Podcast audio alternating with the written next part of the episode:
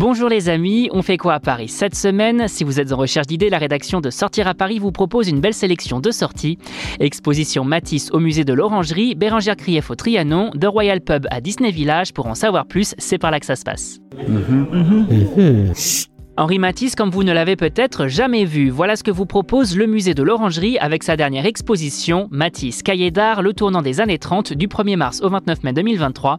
Une exposition qui se concentre sur les années 30, période où Matisse part en voyage initiatique en Polynésie française et pendant laquelle il peindra des dizaines d'œuvres marquant un tournant dans sa carrière.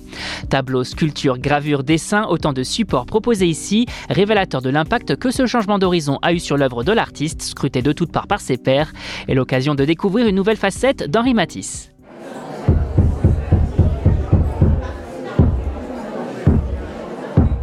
Annoncé à l'origine pour 2020, puis passé au théâtre Marigny en juillet 2022, Bérangère Krief est de retour sur scène à l'affiche du Trianon avec son One Woman Show Amour les 31 mars et 1er avril 2023. Une artiste qui n'était pas montée sur scène depuis un bon moment, ayant été accaparée par le cinéma avec, entre autres, L'école est finie d'Anne de Petrini ou encore Quand on crie au loup de Marie-Lou Berry. Au programme de son spectacle, L'amour donc, avec son mariage raté, sa découverte de Tinder ou encore du développement personnel en Ardèche. Notez qu'il s'agit des dernières parisiennes pour son spectacle. Après, il sera trop tard, ne vous reste plus qu'à réserver.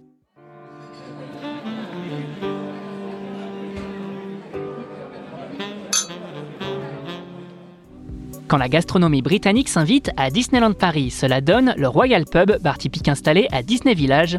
Un pub en lieu et place du King Ludwig Castle, imaginé dans le cadre de la refonte de l'espace boutique et restauration du resort et proposant depuis la fin février une carte So British pour un petit déjeuner, déjeuner ou dîner comme à Londres, Cardiff, Glasgow ou Dublin.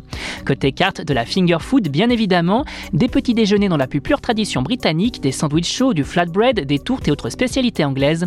Côté boisson, une belle sélection de bières et de soft pour sans oublier le thé qui fait la réputation de l'île. Bref, une belle adresse pour un déjeuner, apéro ou dîner en famille ou entre amis, que vous séjourniez au sein du resort ou non.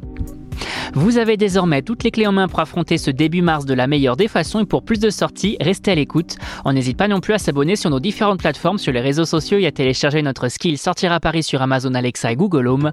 Bonne semaine à vous les amis et portez-vous bien.